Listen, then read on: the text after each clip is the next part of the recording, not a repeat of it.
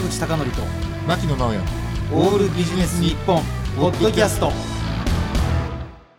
本日のテーマは諦める人諦めない人ですいやー皆さん今日も一人語りなんですけどちょっとね聞いてほしいんですけどね。これあの収録してるのが8月上旬です。であの実は私はコンサルタントという仕事をしてるのでまあ同業者だとか、まあ、あるいはセミナー講師とかやってる人間が多いんですけれどもうこのところにねやっぱりちょっと新型コロナウイルスの影響が大きいようで、もう心折れてる人がすごく多いみたいなんですね。で、中にはもう廃業するっていう人もいましたし、ちょっともううつ状態みたいになってるっていう人もいるわけですね。だからね、コンサルタントとか、まあ講師とか先生といったような仕事をやってる人間が、もう総じてうまくいってない。で今日のテーマは諦める人諦めない人なんですが実は諦めてはいけないということで実は私はここに東京アラートを発したいわけです。というのがあの物事っていうのは全部見方が2つあるんですけれどあのよくね言うのが危機こそチャンスと思えと言いますよね。で本当に物事って全部両極端な見方があるわけですが、まあ、例えばあのオバマ大統領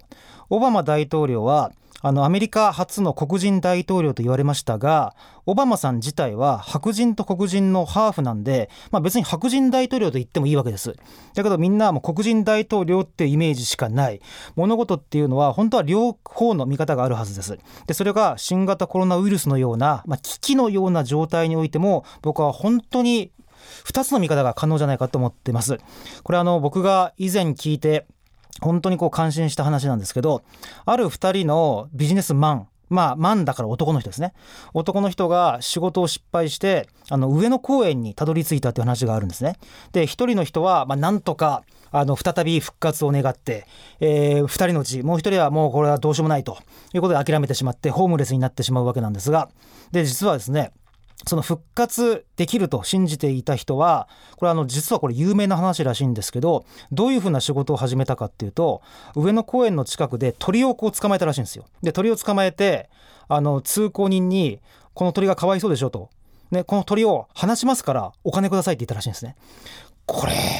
ここまで落ちても何でもやることはできるんだなと。でこれまたこれアメリカのことわざで有名なことわざがありますけどあのね本当は無実だったんだけれどあの牢屋に入れられてしまった2人の男性がいたと。で1人はその牢屋の外に泥だらけの土泥を見たと。だけどもう一人の囚人はあの星の上に輝く月を見たって話があるんですね。全く置かれている状況は一緒でも見えてるものが違う。で私はあのこれ昔から日本で言われますけど流れ星に願いをかけたら叶うっていう言葉ありますよね。あれね実は僕信じてるんですよ。なんで信じてるかっていうと流れ星が見えて消えるまでってわずか数秒しかないですよね。わずかその数秒の間に自分の夢を語れるぐらい日頃その夢を語ってる人がもう絶対成功しないはずはないと僕思うんですね。だからあのそのようなあの二面的な見方があるわけですけどちょっとここで僕がどれくらい諦めなかったかって話をちょっとだけ個人的な話をさせていただきたいんですがあの今日もこんばんは。調達購買業務コンサルタントのっていうふうに肩書き言いましたがこれ聞いていらっしゃる方で調達とか購買って何のお仕事をするもんかって知らない人って結構いると思うんですね。で調達とか購買っていうのは企業、まあ、特にメーカーの中で、まあ、物をこう買い集める仕事なんですね。これズバリ言うとこれ誰でもできる仕事と思われてますだって買ってくるだけだろうと集めてくるだけだろうとで私が最初に入った会社ではですねあの調達とか購買に配属される新人っていうのは2つの条件を満たした新人であると言われたんですね1つ目どんな条件かというと入社試験の成績が一番悪いやつね誰でもできるからで2番目はだけど右腕の力は強くなければいけないこの2つの条件だと。で、なんで右腕の力が強くなければいけないんですかって聞いたら、まあ、その当時、6枚刷りの発注伝票を100セット書く必要があったんですね。で、それを書いても疲れずに、業者さんの前に行って机を叩きながら右手で交渉できるぐらいの強引さがなければいけないと。いうのがその当時言われていた2つの条件でしたが、あの私が入社する前にですねあの、まあ、発注に関しては電子上のシステムが導入されましたんでこれからは右腕が強くないといけないという条件を外していいということで条件は無能なやつだけだということで配属された1号目が僕だったわけです。その時にうわーこれだけあのひどいところに配属されたんだったらこれ絶対なんかチャンスがあるんじゃないかと思いまして僕は逆にその調達とか購買を教えるという、まあ、コンサルタントになったらどうだろうなというふうに思ったわけですね。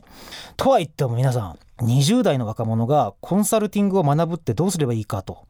全く答えないですよね。その時に僕どうしたかというともう今考えてもよくやったなと思うんですけどインターネットで調べまして「あいうえお」とかあるじゃないですか。でそのコンサルティング会社の「あ」から順番にメール送っていったんですよ。僕何もない人間ですけど話聞かせてくださいって言って「あいうえおかきくけこ」っていう順番でコンサルティング会社にメールしていったらまさかの「あアジルアソシエイツ」っていう会社から返事が来まして社長さんから「お前な」といきなりこんなね連絡するぐらいの若者そんなガッツのあるやついないからいつでも会いに来ていいよって言われたんですよ。忘れもしない11時でした夜の。で僕はそのいつでもっていうのを拡大解釈してじゃあ今から行きますって言ったんですね。その当時僕は栃木に住んでいてあじゃあ今からもう何でもいいから行こうと決めたんですね。それで僕は栃木のですねあの宇都宮駅の近くに歩いていきましたらメールが来ましてさすがにいつでもって今日じゃないだろうっていうふうにあの諌めるメールが来たわけですがそこから僕はその会社に入社することになります。でその後にまあやっぱり本とか出したいよねと思いまして。じゃあ本出すためにどうすればいいのかなっていう時にある人から実績がない人の本は出せないと言われましたえー、と思って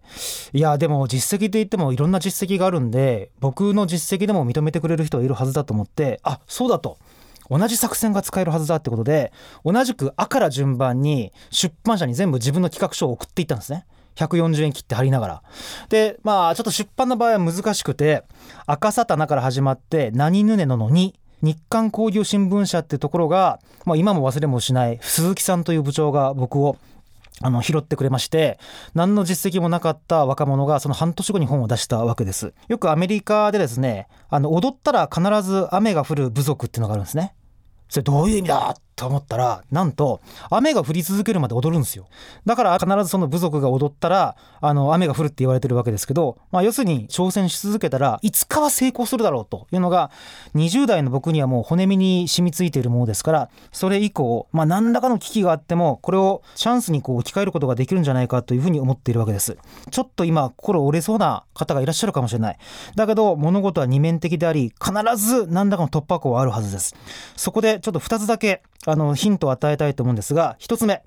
あの海外がもっと新型コロナウイルスで困ってます。したがって彼らが考えていることは絶対日本にも応用できるはずですので特にちょっとこれ英語になってしまうんですがホームページでディテイルダイブというページがあります。このページ英語しかありませんが日本語翻訳して見ていただいて欧米の彼らがどんな困りごとがあってどういうふうな解決策を模索しているかっていうのが分かりますんでぜひこれ一度ご覧になってください。2つと言いましたがもう1つですね。1年仕事がなくても倒産しない経営術という本が8月20日に発売されました。もう一度繰り返します。1年仕事がなくても倒産しない経営術。この本がものすごく面白いです。なんと著者は私です。ここには全てのコロナウイルスに負けないような、えー、対応策が僕なりに今考えた対応策が全て書かれていますので1年仕事がなくても倒産しない経営術ぜひお手に取って楽しんでいただければと思います。何よりも重要なのは今日精一杯頑張ることです。坂口孝則と牧野直哉のオールビジネス日本ポッドキャスト。今回はここまで。次回もお楽しみに。